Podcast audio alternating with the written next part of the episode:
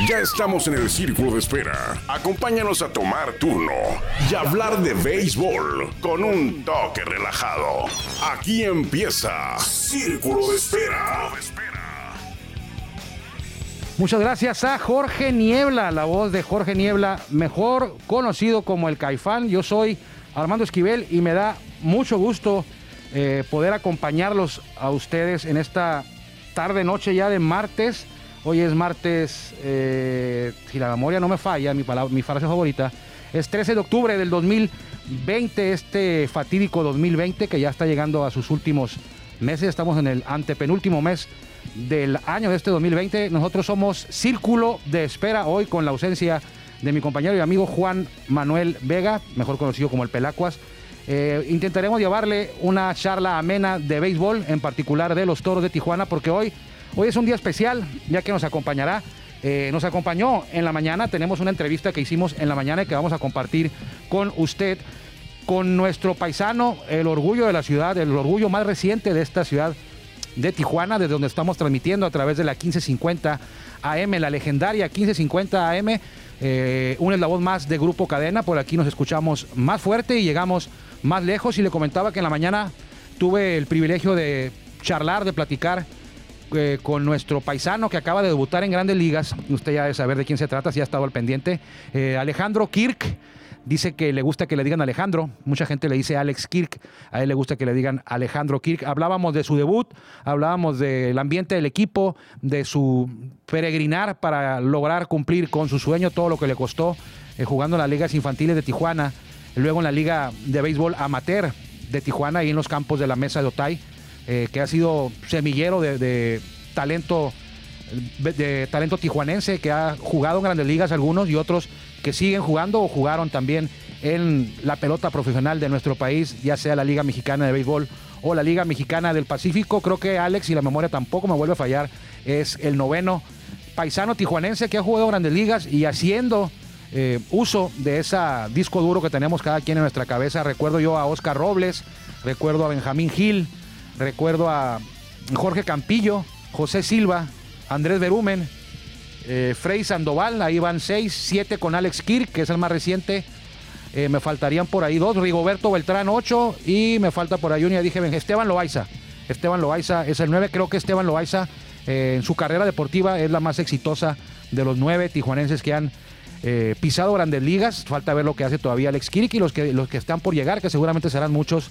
el último había sido Frey Sandoval, habían pasado ya casi 10 años de que debutara otro. Creo que Freddy Sandoval debutó en el 2011 y desde entonces no había llegado otro tijuanense a la gran carpa. Con tristeza, en el momento que estamos grabando son las 5 de la tarde con 3 minutos, o sea, hace unas 3 horas que, que, este, grabamos. Eh, los Dyers iban 4-0 abajo contra los Bravos, entonces, ¿sigue 4-0 Memo? Si es que no han más, anotado más carreras porque estaba amenazando a Atlanta. 4-0 abajo en el, en el marcador, entonces se iban, a se iban, estaban por meterse en un hueco, en un agujero, en un hoyo mucho más profundo. Ahora sí ya es complicado. No es lo mismo empezar 1-0 abajo, 0-1, una serie de cuatro juegos, a ganar cuatro juegos, perdón, a empezar 0-2, lo que sí lo hace un poco más complicado. Y al momento que usted me escucha, si es el horario normal, por ahí de las 7 y media, 8, están en acción los Astros, que ellos ya estaban en un, en un bache de 0-2, buscando acercarse a los, a los Rays de Tampa Bay. Por Astros estaba lanzando, estaba anunciado para lanzar eh, un paisano, él es de Mazatlán, José Luis Hernández Urquidi, mejor conocido como José Urquidi, era el abridor, fue el abridor anunciado por Astros para este tercero de la serie. Eh, hoy cumpleañeros del día, uno muy especial, sobre todo para la gente, bueno, para todo el mundo del béisbol, porque él es conocido en todo el mundo del béisbol. En particular también es un ídolo de esta zona, jugó con Padre de San Diego eh, la gran mayoría de su carrera, porque creo que la inició con los Miami Marlins o los Florida Marlins en ese tiempo, ahora son Miami Marlins, eh, que este año sorprendieron, por cierto, eliminando los cachorros, llegando a playoff primero, luego eliminando cachorros y se quedaron en la orilla con los Bravos, que están demostrando que son más de lo que pensábamos, ya como, como tienen a los Dodgers. Eh, se trata de Trevor Hoffman, el Salón de la Fama de los Padres, uno de los Salones de la Fama de los Padres, otro es Tony Wynn, creo, y Dave Winfield es otro de los, de los salones de la fama que, que están en, Cooperstown con la casaca de los, de los padres. Eh, Trevor Hoffman, el segundo lugar. En su momento, Trevor Hoffman fue el líder de rescates de todos los tiempos. eh, antes de que llegara después al final y lo superara, eh, ya todos conocemos esa historia, lo superara Mariano Rivera y que al momento es el líder de todos los tiempos, Trevor, perdón, Mariano Rivera. Trevor Hoffman salía, me acuerdo, con esas campanas del estadio que anunciaban su llegada a la novena entrada. ¿Quién sabe qué hubiera sido de Hoffman si hubiera estado un equipo pues un poquito más ganador? sin demeritar a los padres, hizo una, una gran carrera ahí, es un ídolo de la afición. Entonces, hoy, hoy es su cumpleaños. Al final de cuentas, fue el primero en su momento Trevor Hoffman en superar los 600 rescates. Creo que se quedó en 601 y hoy cumpleaños. También Scott Cooper, Monty Ferris, que terminó su carrera con Sultanes de Monterrey, estuvo en Grandes Ligas también.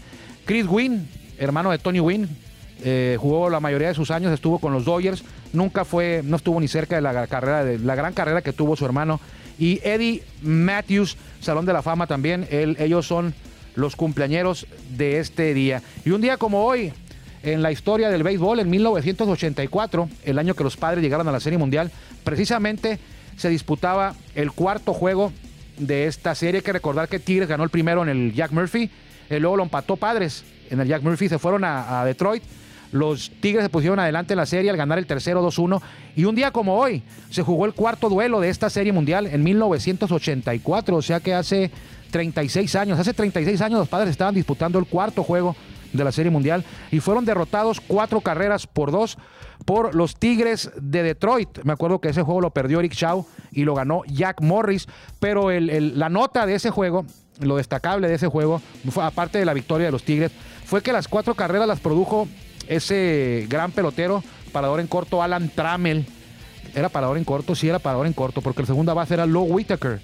El segunda base, el camarero de color, y Alan Trammell era, era, era el parador en corto, el torpedero. Eh, las produjo en las cuatro carreras de ese triunfo con par de cuadrangulares.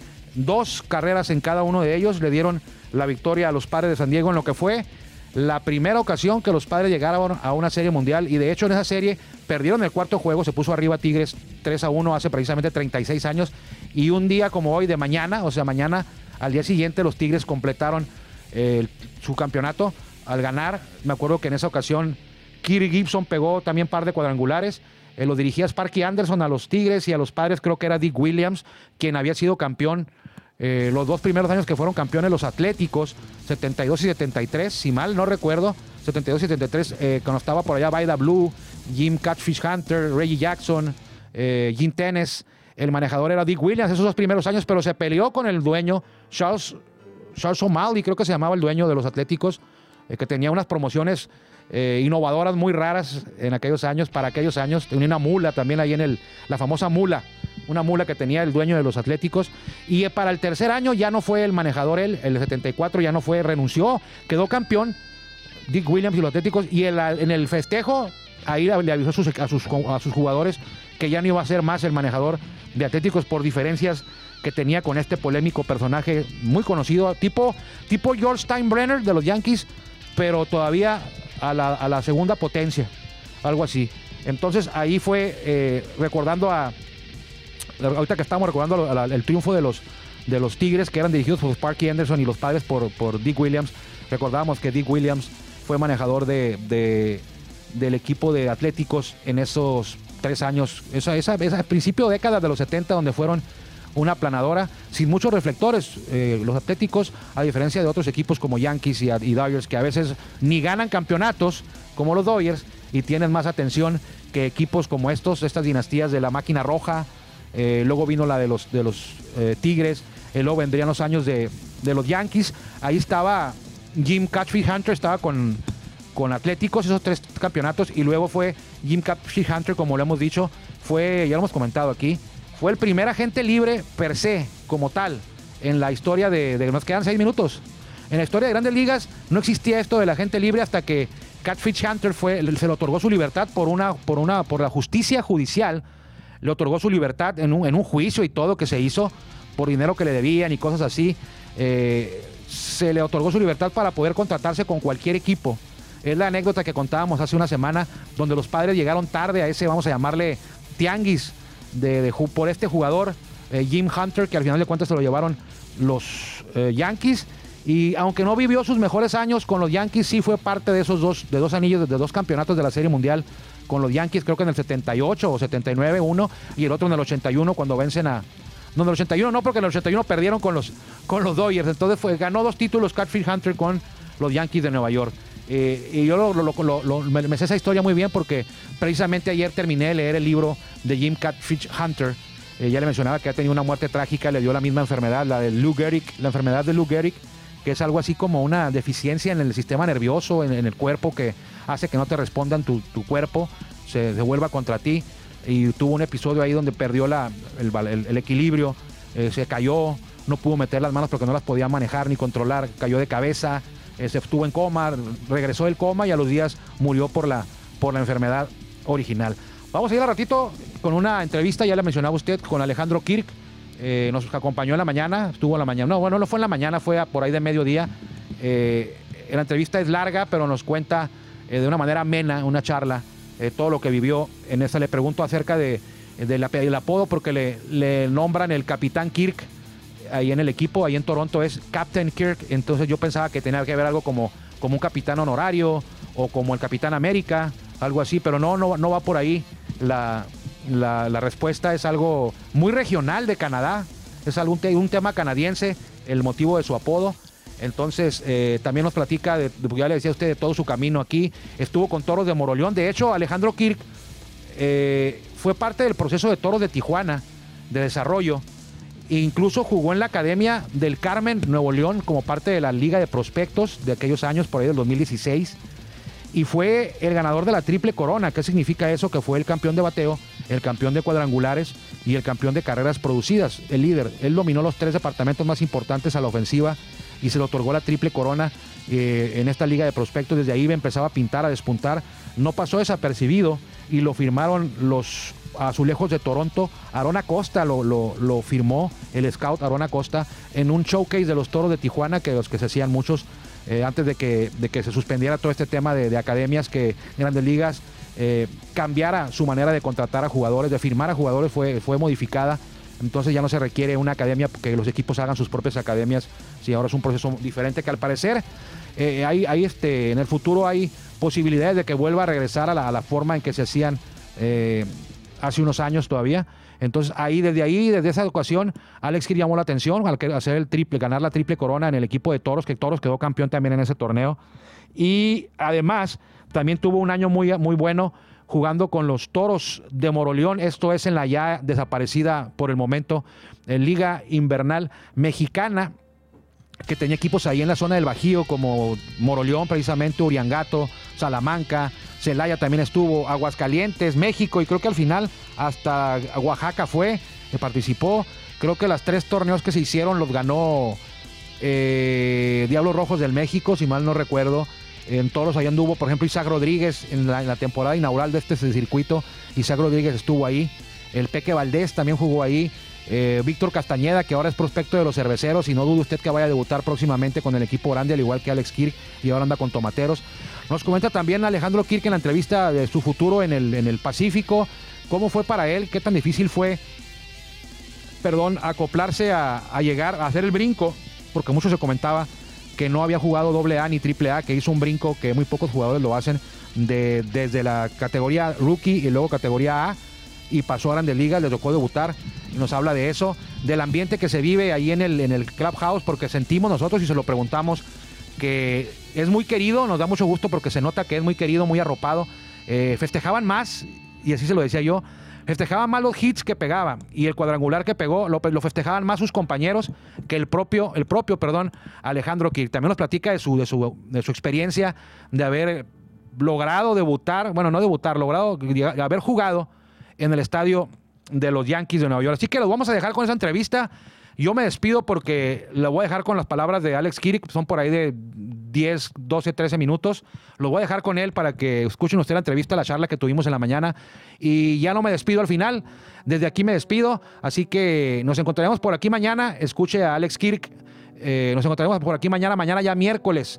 Eh, aquí en Círculo de Espera, yo soy Armando Esquivel y deseo que le vaya muy bien. Lo dejo con Alejandro Kirk y la charla del mediodía. Que esté usted muy bien. Y vea mi sonrisa, lo prometido es deuda y nos da muchísimo gusto darle la bienvenida a esta su casa, a nuestro paisano, nuestro amigo, nuestro orgullo tijuanense, Alejandro Kirk, que en esta temporada hizo su debut en Grandes Ligas, sorprendió al hacer su debut en Grandes Ligas con Azulejos de Toronto. Alex, nos da mucho gusto recibirte, gracias por tu tiempo, por estar aquí en, este programa. Eh, ¿Cómo estás? No, muy bien, la verdad que muchas gracias por invitarme aquí, emocionado de estar en casa. ¿Cómo te sentiste? Cuéntanos cómo te sentiste y cómo te sientes ahora, eh, luego de haber debutado, de haber cumplido, porque ese es el sueño de todos los peloteros, de haber cumplido este sueño de jugar en grandes ligas. Pues muy emocionado, la verdad. La verdad que es una experiencia muy, muy bonita, algo que no me lo imaginaba este año. Sucedió, supe aprovechar las, las, oportunidades y bien contento, la verdad, de estar aquí en Tijuana con ustedes. Ya lo mencionabas ahorita, eh, te sorprendió a ti también. ¿Esperabas eh, que este año, yo sé que esperabas debutar en las ligas algún, algún año, pero esperabas que fuera, que se diera en este 2020? Bueno, pues la verdad que no, no, no lo esperaba. Como te dije, se dio la oportunidad, tuve que aprovecharla, tuve que enseñar lo que, lo que tenía.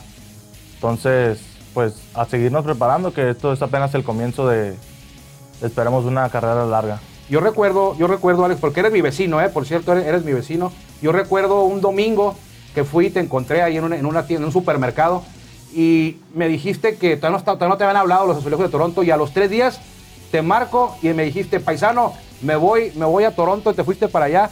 Pero platícanos cómo fue, dónde estabas, qué estabas haciendo, cómo, cómo te dijeron que te iban a subir al equipo grande, porque estuviste en el Taxi Squad, pero cómo, qué recuerdas de ese momento que te dijeron, Alex, te queremos en el equipo grande. Bueno, fue un, un viernes, bien recuerdo, después de un día, un día libre, estaba cachando un live VP y se me acercó, al terminar la VP se me acercó Charlie Montoyo y me dijo, me felicitó primero y me dijo que me habían activado y de ahí me felicitó Ross, el gerente. Ahí mismo te dijeron, en ese rato que estabas ahí. Eh, fue, fue complicado para ti porque todo es parte de un proceso y aquí hablábamos de eso, de que eres uno de los pocos jugadores que no estuvieron en AA, no estuvieron en AAA. Quizá si la temporada hubiera sido regular, te hubiera tocado pasar por esos dos niveles, AA y AAA ¿Qué, tan difícil es para un pelotero, en tu caso particular, eh, haber llegado a Grandes Ligas sin haber cursado o sin haber transcurrido por esos dos procesos AA y AAA, Alex? Pues yo salí a jugar, la verdad que obviamente hay mucha diferencia, los pitchers, bateadores son obviamente grandes ligas, pero algo que, que sí me dejó con el ojo cuadrado es toda la información que se maneja ahí arriba. Es mucha información y yo creo que eso es lo que más lo que más me impresionó. ¿No te impresionó también ese día que llegaste? Ya habías debutado, pero primero estaba nervioso cuando debutaste ese primer día que, empezaste de titular, tuviste los cuatro turnos. ¿Estaba nervioso? Me imagino que sí, ¿no? Pues sí, la verdad que pasaron nervios por la cabeza. Ya lo estamos viendo, mira, ya lo estamos viendo, ese es tu debut, por cierto. Mira. No, ese fue el de 4-4. Ah, ese fue el de 4-4, sí, sí, cierto. Pero no, la verdad que salí a jugar y y a divertirme, que es lo que, lo que trato de hacer, divertirme y pasaron nervios, obviamente, antes del juego, pero ya al, iniciar el juego ya se me fueron todos los nervios. Como si estuvieras en los campos de Otay. Sí. Más o menos. ¿Y el home le sentiste cuando le diste? La verdad que no, le di, le di sólido, le di, le di bien. Y pues.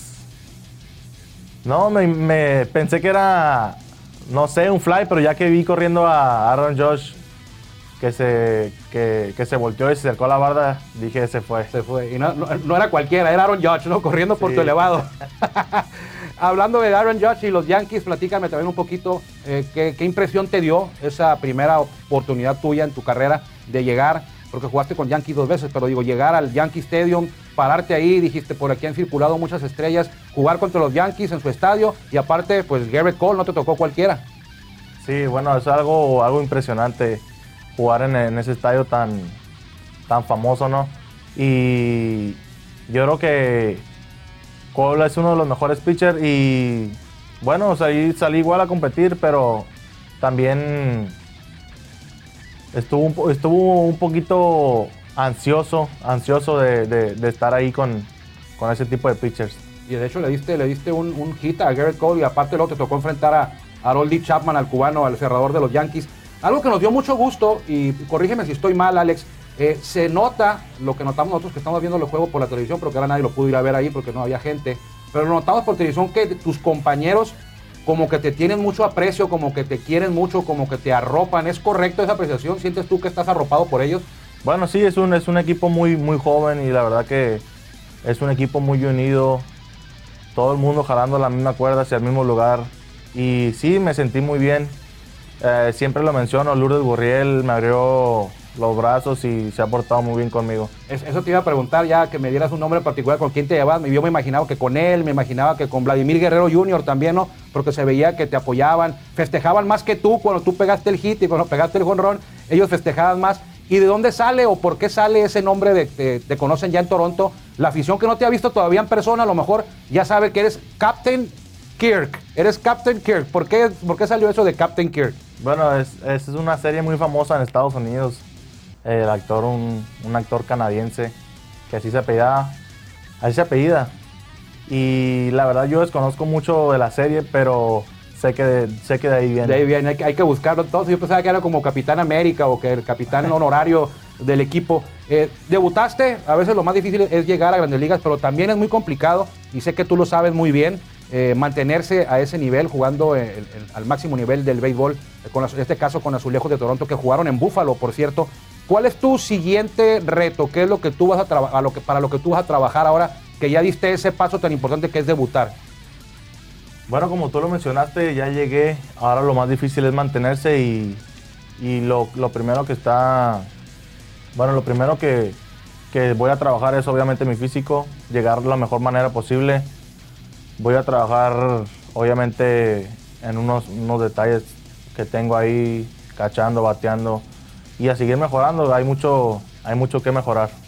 Así es, llegaste, debutaste esta temporada y aparte te tocó debutar en, en playoff porque los azulejos disputaron la serie divisional, la serie comodín, perdón, contra los Rays de Tampa Bay, donde está Randy Arozarena. Hablamos de los Rays y precisamente ahí con los Rays te pudiste encontrar con Randy Arozarena, el cubano jardinero, que también fue parte de este proceso de desarrollo con el Club de Béisbol Toro de Tijuana. ¿Lo encontraste porque disputaste contra él el playoff? Eh, ¿Se vieron, platicaron, qué se dijeron? Bueno, pues primero nos dimos un abrazo y, y obviamente yo tenía muchos años que no lo veía. Yo creo que desde que firmó me dio mucho gusto verlo. Es un jugadorazo. Le está yendo muy bien ahorita, gracias a Dios. Y bueno, es el, el favorito, el equipo favorito para ganar. ¿A tú le vas a los Rays? Sí. Era, estar con los Rays, ojalá, ojalá ganen los Dodgers, pero bueno, a ver cómo les fue o cómo les va. Eh, ¿Qué te dijeron, a Alejandro, al final, ya que se acabó la temporada para Azulejos? Te dijeron, te dieron las gracias, que te vaya bien, nos vemos tal. ¿Qué fue lo que te dijeron? ¿Hay que trabajar en esto? ¿Te vas a reportar tal día? ¿O qué, qué fue lo que pasó en ese último día allá en Toronto, allá en Búfalo, perdón? Bueno, estaba en, estaba en el Clubhouse y bueno, me, primero que nada me, me felicitaron por el año y el debut. Y sí, los planes son de reportar eh, a mediados de enero, llegar temprano ya y llegar en las mejores condiciones posibles. ¿Cómo te ha cambiado la vida? Me imagino que vas y vienes, fuiste creo que a Dominicana, a la academia, estuviste, estuviste que regresaste a Tijuana, has ido a ligas menores, has regresado a Tijuana, ahora fuiste a grandes ligas y regresaste a Tijuana. ¿Qué notaste diferente aquí en Tijuana ahora que regresaste ya después de haber jugado en grandes ligas? No, pues la verdad que no mucho, no ha cambiado mucho. Es algo que, que mis familiares van y me, felicitan en la casa y así, pero no, ha cambiado mucho una que otra entrevista y es todo lo que, como esta. ha cambiado, así es. Como esta, no, igual. Yo me imagino que ahora sí tienes muchas entrevistas durante toda la semana aquí en, Tijuana, en, tu tierra natal. Alejandro, es la pregunta que nos han hecho y que mucha gente se hace. ¿Vas a reportar a la Liga Mexicana del Pacífico para esta temporada 2020-2021? Bueno, desgraciadamente el permiso no se pudo dar. Ah, el equipo quiere que llegue en mejores condiciones y pues me voy a quedar aquí en Tijuana hasta seguir trabajando y llegar de la mejor manera posible a, sprint training. Ahora que ya debutaste en las ligas, ¿algún paisano, algún jugador, compañero tuyo te marcó, te felicitó el día que debutaste o después desde ese día para acá, que te acuerdes? Bueno, pues mi familia primero que nada y y uno que siempre me habla, Jonathan Aranda, obviamente de aquí de Tijuana. ¿Te gustaría algún día, falta mucho, Alex, esperemos que falte mucho, pero te gustaría algún día eh, como ya lo hizo tu hermano, Juan Kir, que por ahí anda, ahorita lo vamos a jalar y ahí anda Juan Kir por allá. Él ya lo hizo, jugó con Toros de Tijuana, jugó en el estadio Chevron, donde estamos en este momento. ¿Te gustaría algún día también poder cumplir ese, ese sueño de jugar frente a tu familia, frente a tu casa? Creo que tu familia lo va a poder hacer, va a ir a Grandes Ligas en alguna ocasión y te va a ver jugar, pero jugar en tu casa frente a tu familia tus amigos, ¿te gustaría?